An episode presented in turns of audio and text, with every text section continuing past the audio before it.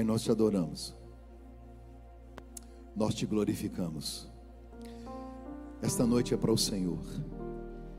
Nós estamos aqui com o nosso coração aberto, ó Deus, para recebermos aquilo que o Senhor tem planejado para nós nessa noite.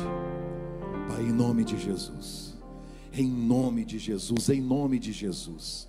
Abre a nossa mente e o nosso coração para entendermos, para ouvirmos, para recebermos aquilo que o Senhor deseja trazer ao nosso coração. Em nome de Jesus. Em nome de Jesus. Em nome de Jesus. Amém. Amém e amém. Glória a Deus. Pode se sentar. Evangelho de Jesus, segundo escreveu João. Capítulo de número 8.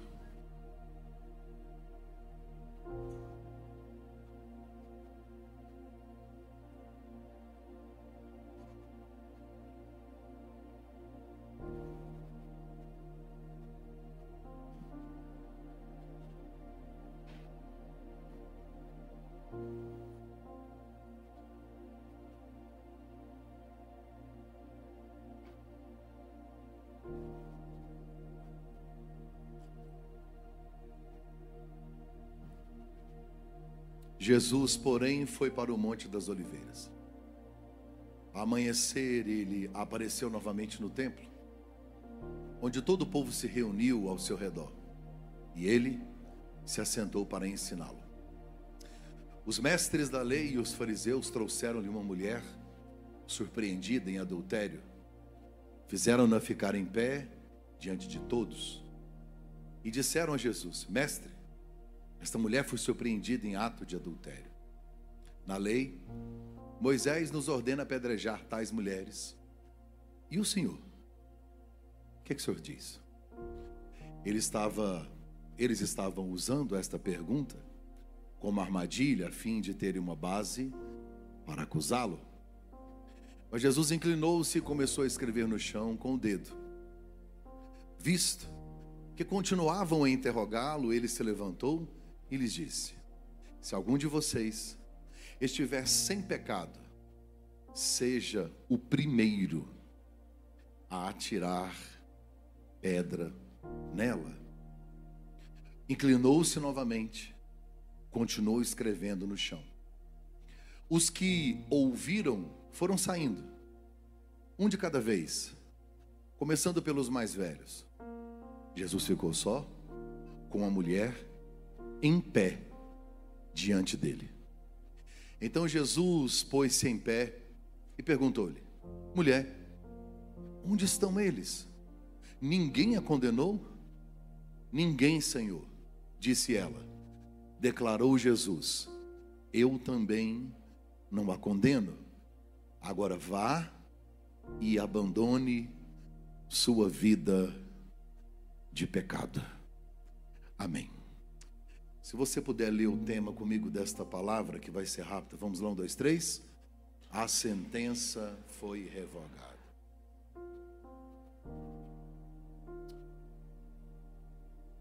Jesus teve, sempre teve problema com os fariseus. Na verdade, os piores inimigos de Jesus nunca foram os pecadores, mas os religiosos. Jesus, ele veio para confrontar a religião da época de uma maneira tão agressiva que chegou ao ponto de que eles decidiram matar Jesus e a acusação era de que ele se declarava ser o filho de Deus. Jesus teve muitos embates com os fariseus durante os seus três anos de ministério. Jesus nunca teve crise com pecadores. Jesus nunca teve dificuldade em se relacionar, em conversar ou com as pessoas que tinham algum pecado ou que eram consideradas pecadoras. Jesus sempre teve facilidade e liberdade com elas. Todas as vezes que Jesus estava discutindo, que ele estava enraivecido, enfurecido com alguma coisa, sempre tinha a ver com os fariseus, que eram extremamente radicais e religiosos. Os fariseus ensinaram por muitos séculos, imagine comigo, uma religião de séculos e séculos e séculos, ensinando que no dia de sábado você tem limites para dar passos. No dia de sábado você não pode fazer nada por ninguém. No dia de sábado você não trabalha. No dia de sábado você não faz nada. Está decretado nos 613 preceitos da lei de Moisés. E se você pegar um compêndio à parte chamado Midrash, tem lei sobre o sábado que diz: sábado não faz nada. E aparece um cara lá de Nazaré que ninguém conhecia. E ele acorda um dia de manhã e ele pergunta a galera que está com ele: Que dia é hoje? Sábado. Ah, eu vou curar todo mundo hoje. Mas não pode, pois é. Jesus não veio para confrontar o evangelho e nem a palavra, ele veio confrontar a religião. Jesus veio ensinar princípios e quebrar regras, ele quebrou todas elas. Imagina comigo que desde quando surgiu a lei, Todos eles vinham ensinando, ensinando, ensinando, ensinando, ensinando. Um mestre, um homem, você não pode, você não pode tocar num cadáver. Se torna imundo, se torna sujo. Não dá, não pode, é errado. Ele se lava e se purifica, tem toda uma regra. Jesus chega perto da viúva de Naim, vê o menino do caixão, primeira coisa que ele faz: põe a mão. Aí ele diz para ela assim: chora não. Primeiro, porque eu cheguei. Segundo, que você tinha um problema, agora eu também tenho, nós dois estamos com um problema e eu vou resolver. Jesus era conhecido como estraga velório naquela época, porque quando ele chegava o velório acabava. O pessoal postava no Orkut, que o Orkut é daquela época, o pessoal postava assim: Jesus está onde? Está na Galileia, então não morre não. Porque nem adianta, não vai vender caixão, não vai vender coroa, porque quando ele chega, a morte vira vida, a maldição vira bênção, o fracasso vira sucesso. Quando ele chega, tudo muda. Os fariseus odiavam tanto Jesus que decidiram expulsar ele da sinagoga de Nazaré. Jesus foi proibido de entrar em algumas sinagogas. Com o passar do tempo do seu ministério, ele foi rejeitado na sinagoga. Ele foi rejeitado pelos fariseus, foi rejeitado pela religião. Pastor, por que foi rejeitado no templo? Todo lugar onde tinha judeu, fariseu, Jesus era expulso. Ele foi expulso da sinagoga, ele foi expulso do templo. Por quê, pastor? Porque ele não cabia no templo, não cabia na sinagoga, não cabia nas regras, não cabia na religião. Mataram ele e descobriram que no túmulo ele não cabia também. Ele não cabe em lugar nenhum, ele é maior do que toda regra religiosa. Agora era a festa dos tabernáculos uma das três maiores festas de Israel. E a Bíblia vai me dizer que Jesus estava na festa, Jesus estava no templo, e ao invés de se hospedar para dormir em Jerusalém, Jesus sai de Jerusalém, vai ao Monte das Oliveiras, porque no Monte das Oliveiras, um pedaço do monte tem um jardim chamado Getsemane. Jesus vai orar. O texto me diz que ele levanta de madrugada e volta ao templo. Para a infelicidade dos fariseus, Jesus está lá de novo. Trouxeram para ele uma mulher que foi pega no ato de adultério. Jesus passou a noite orando, ela passou a noite pecando, e aqueles homens passaram a noite tramando como fariam para pegar Jesus. Os fariseus passaram a noite toda calculando. Se ela foi pegar em adultério no flagra e tinha uma multidão para apedrejá-la, alguém, alguém planejou isso. Alguém calculou minuciosamente. Pelo menos duas ou três testemunhas, conforme a lei exigia, estavam lá. E quando trouxeram a mulher, ninguém adultera sozinho. Cadê o cara?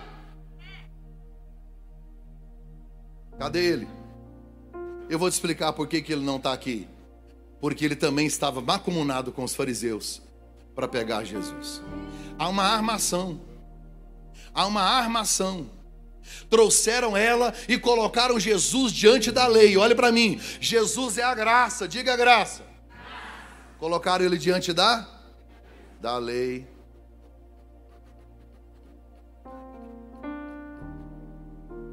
É um diálogo da graça com a lei. A lei diz: mata, apedrejado. Se Jesus concorda com a lei de Moisés, ele vai dizer: tem que matar mesmo. Cadê o amor e a graça que ele está pregando? Se ele diz mata, os romanos o condenariam, porque ele não tem essa autorização, está incitando tumulto. Mas se ele olha para os fariseus e diz assim: libera ela, não mate ela, tem que amar e perdoá-la. Ele está indo contra a lei de Moisés, é blasfêmia, ele seria apedrejado. Se ele fica em silêncio, é omissão, ele perde a autoridade e o direito de falar sobre o assunto a partir daqui. Três opções. E Jesus não usa nenhuma delas. ai, ai, ai. Ele responde de uma outra forma. Ele diz assim: é, faz o seguinte, se tiver alguém aqui que não tem pecado, atire a primeira. Assustou, filha? Era para isso mesmo. Acorda. Diga comigo, primeira. Não é para tirar a pedra, é para tirar a primeira. Por quê? Por quê? Porque está escrito na lei: só pode atirar a primeira quem sai da multidão, se apresenta perto do réu e é testemunha ocular.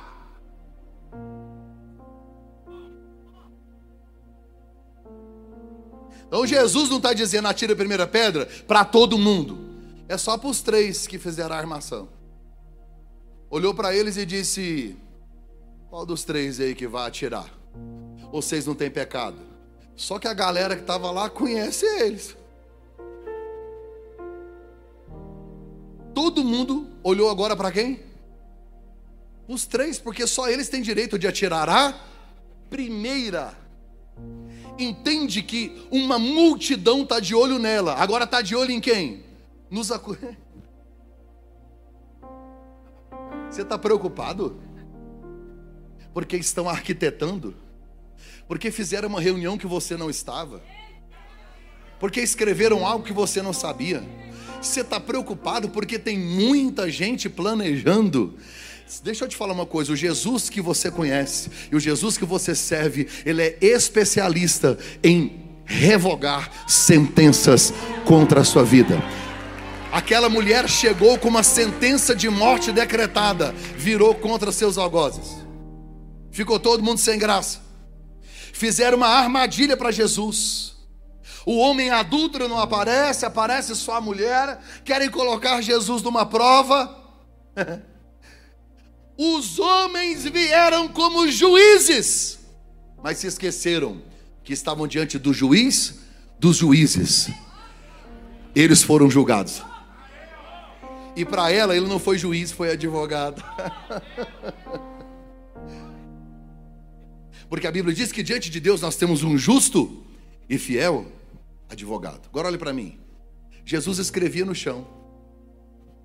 O quê?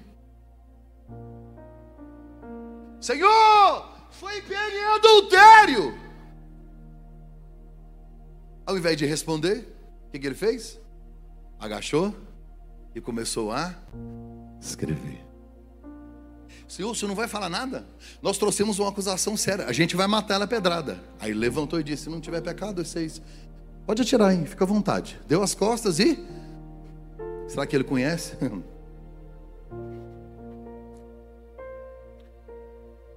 o que, que ele está escrevendo? A Bíblia diz? Não. Então tudo é suposição. A única coisa que eu sei é que a mesma mão que escreveu as tábuas da lei, lá em Êxodo, capítulo 20, está escrevendo no chão. A mesma mão que escreveu no banquete de Belsazar, Mene, Mene, Tekel, Farsim. O mesmo dedo que escreveu lei, que condenou. Eu não sei o que ele está escrevendo. Mas tem um decreto liberando ali alguma coisa. Alguma coisa, ele está escrevendo, ele começou a escrever. Existem inúmeras suposições. Deixa eu te trazer aqui um, um, esclarecimento, e aí, como pastor, eu preciso te trazer clareza nisso, já que a Bíblia não diz, mas era algo muito, muito, muito, muito importante que ele estava escrevendo. Porque Deus não escreve aleatório, não está lá escrevendo B, A, B, B, U, B, B. Não tá, ele não está ele não tá escrevendo aleatório. Deus, ele tem propósito. Deus é intencional. Ele está escrevendo algo muito, muito, muito, mas muito importante. O que é, pastor? Não sei.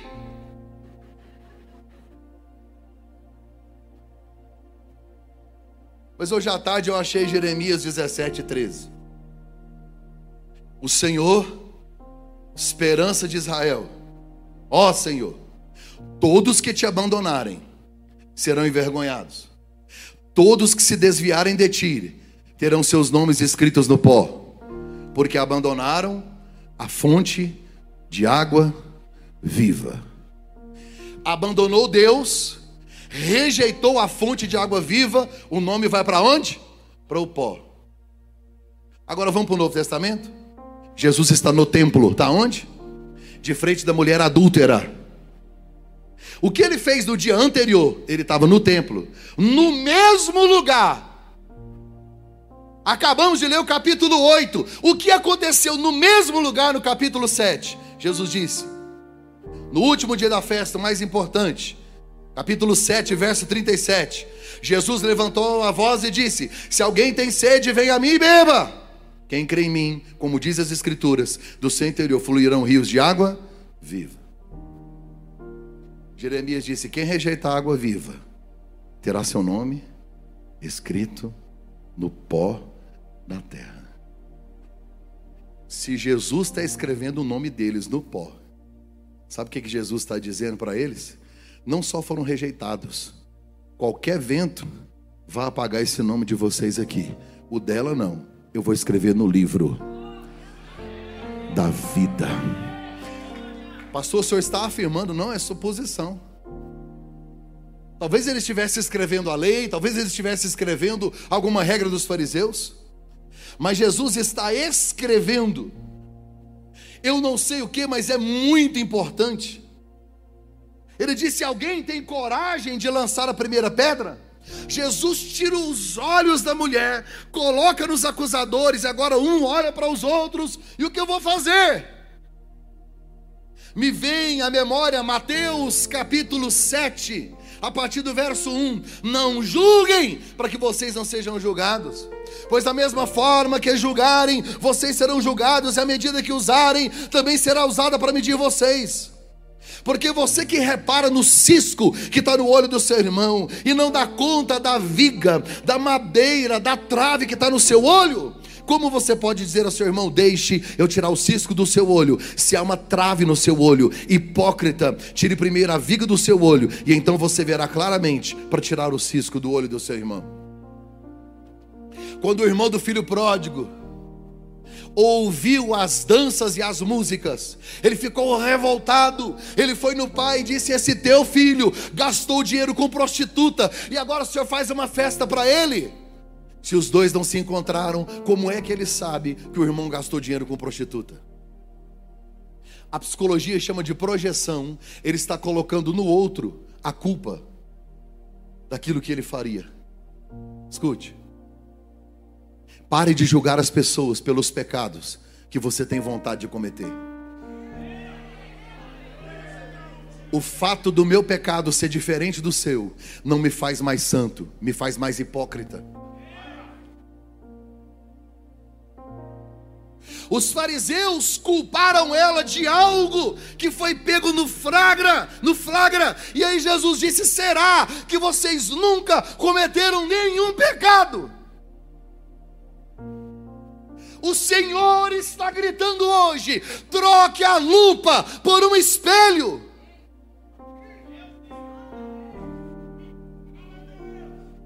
Examine-se, pois, o homem a si mesmo. Quando Jesus disse: Será que tem alguém aqui que não cometeu pecado? Jesus tira os olhos de todos da mulher e todos começam a olhar para si porque isso é evangelho, é olhar para mim. Bíblia diz que colocaram ela no meio, em pé.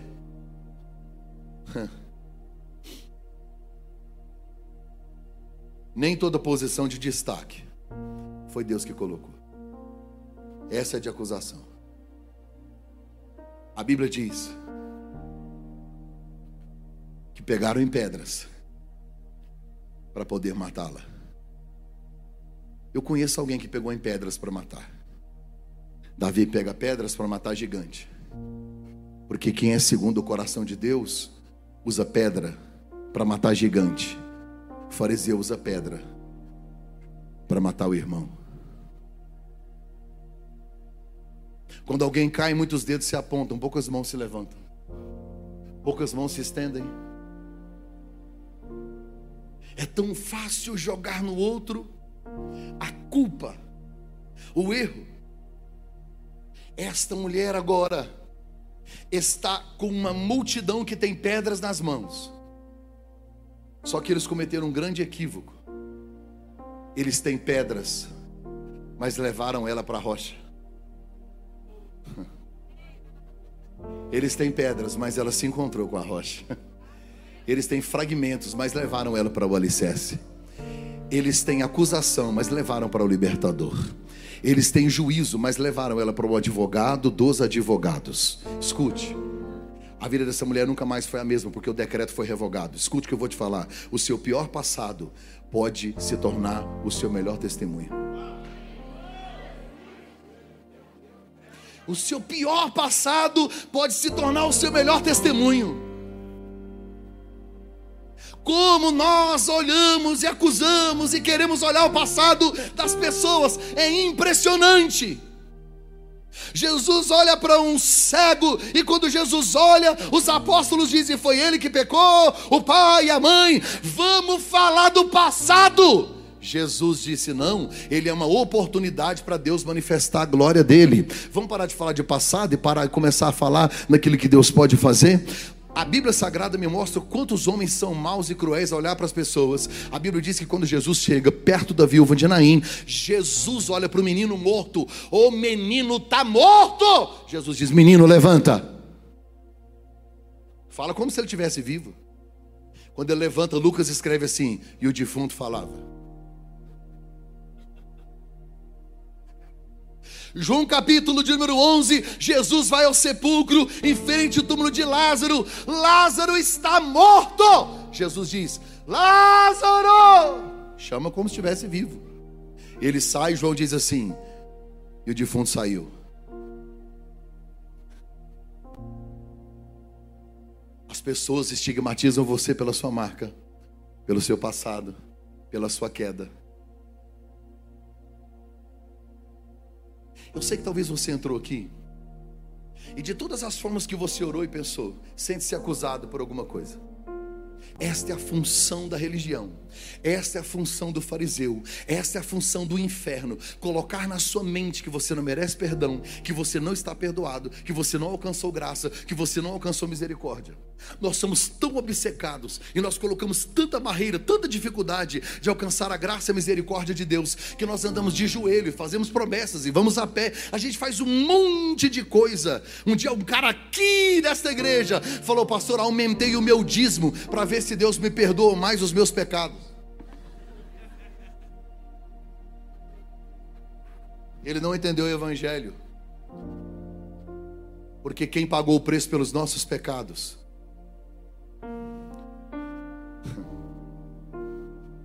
não deixou nenhum boleto para você pagar. Nenhuma condenação há para aqueles que estão em Cristo Jesus. Nada, nada, nada, nada, nada. Olhe para cá. Eles soltaram as pedras e foram, e foram, e foram embora. Foram embora. Eles foram embora. Cadê seus acusadores? Não estão aqui. Aí Jesus disse: então agora vamos falar do seu pecado. Que você precisa parar de pecar. Na frente dos acusadores, Jesus a defende. No particular, ele confronta. Jesus não expõe ferida de ninguém. A Bíblia diz que o samaritano, quando viu o cara que estava ferido, a primeira coisa que ele fez foi atar,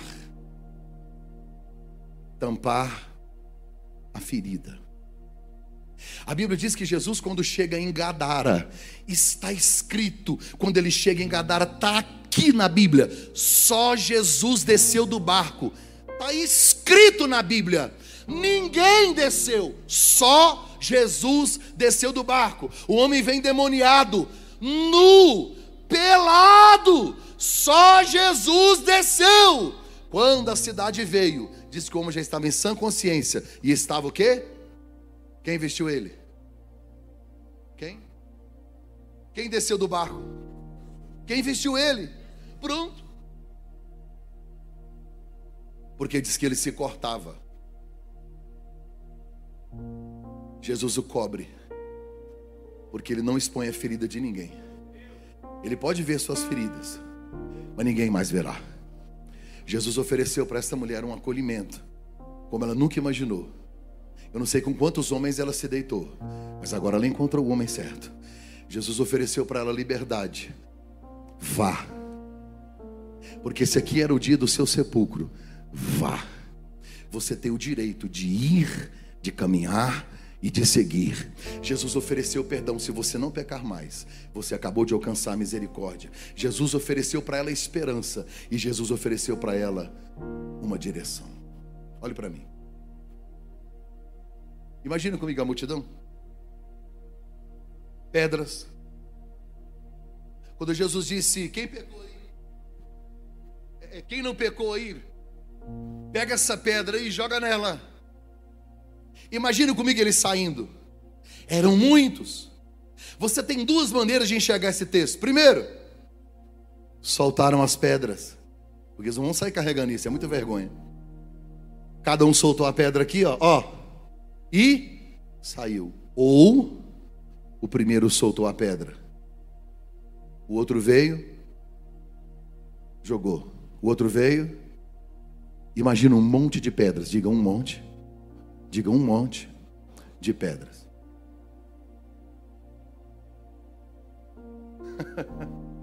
Onde o senhor quer chegar, pastor?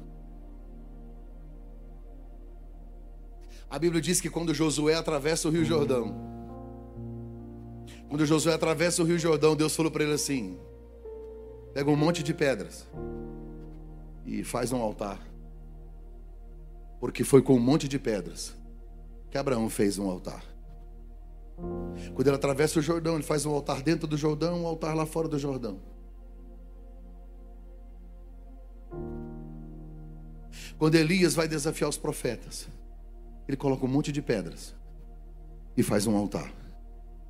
Porque na Bíblia, quando você junta pedras, é para construir um. Os acusadores chegaram com pedras para a morte. Sem querer, levantaram um altar.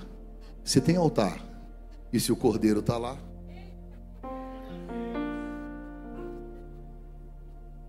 se o cordeiro está no altar, tem perdão, tem liberdade, a sentença é revogada, os inimigos têm que bater em retirada, tem esperança, tem vida nova, tem tudo de novo, porque quando o cordeiro está no altar, aquilo que o diabo trouxe para poder te condenar, aquilo que era morte, agora é vida.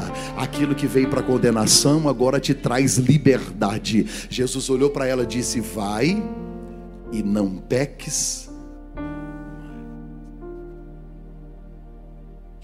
A graça está dizendo: pare de pecar.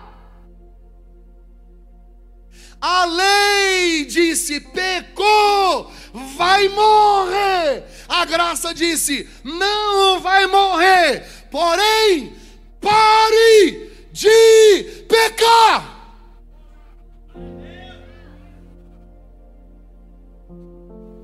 A graça não é a autorização para o pecado.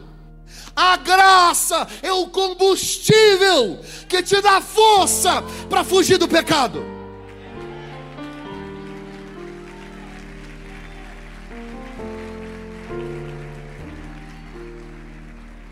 Porque o salário do pecado é a morte. A graça perdoa, a graça abraça, a graça ama, a graça não julga, a graça liberta, e a mesma graça está gritando: pare! Corre!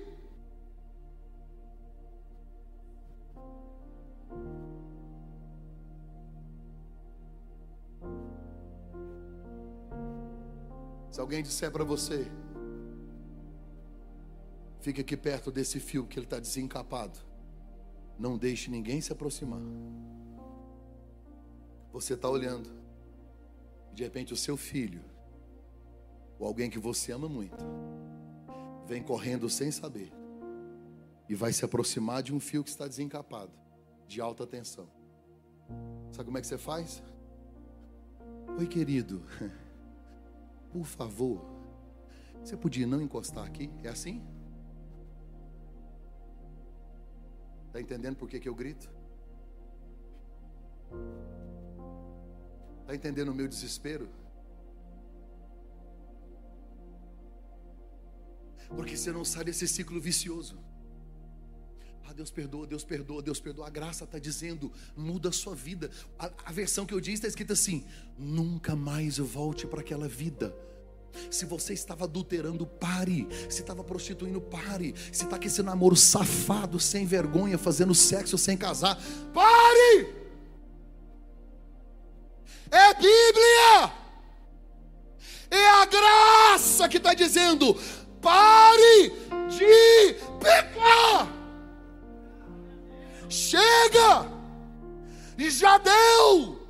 Não dá mais para brincar de evangelho, brincar de ser crente.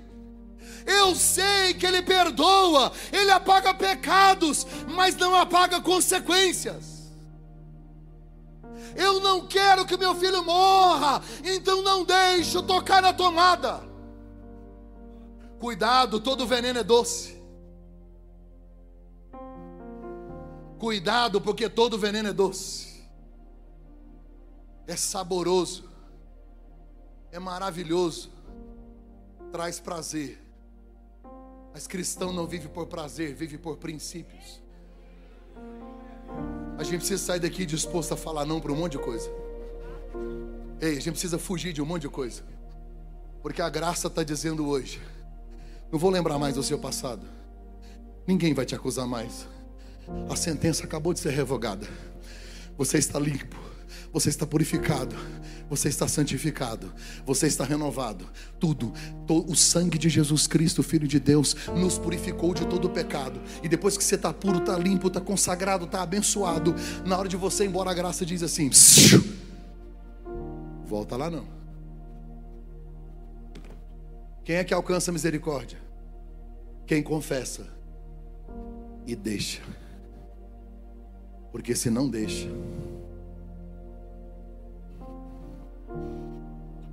eu não vou julgar quem caiu. É que tem gente que não caiu, tem gente que nunca levantou, não quis, não quer. Aí não é queda, é falta de caráter. Coloque-se em pé, por favor.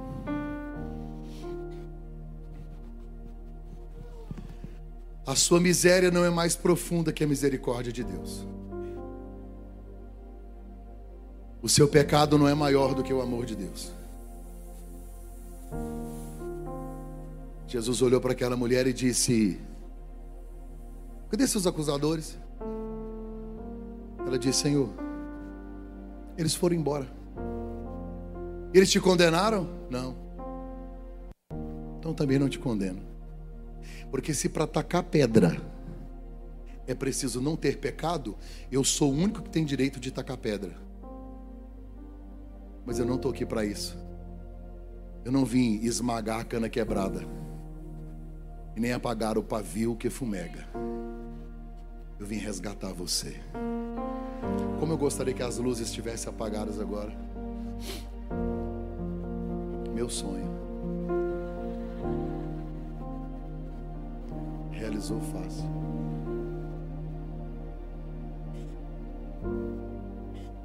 Quero que você feche seus olhos. Espírito Santo, nós nos sentimos tão pequenos, nós nos sentimos tão vulneráveis, às vezes nos sentimos tão fracos. Hoje, o que eu quero pedir ao Senhor é que nos dê um banho no sangue. Hoje, o que eu quero pedir ao Senhor é que de uma maneira muito íntima, muito pessoal, o Senhor nos abrace, trazendo nova vida, trazendo restauração, trazendo cura. Que esta palavra pastoral entre na nossa alma, que a gente saia daqui decidido a mudar de direção, a ter um novo rumo, um novo norte. Pai, eu quero pedir ao Senhor que da mesma forma com que o Senhor olhou para aquela mulher com olhar de misericórdia, que o Senhor olhe para o Mac Anderson hoje, com compaixão, com olhar de misericórdia. Tem piedade de nós, Pai. Em nome de Jesus.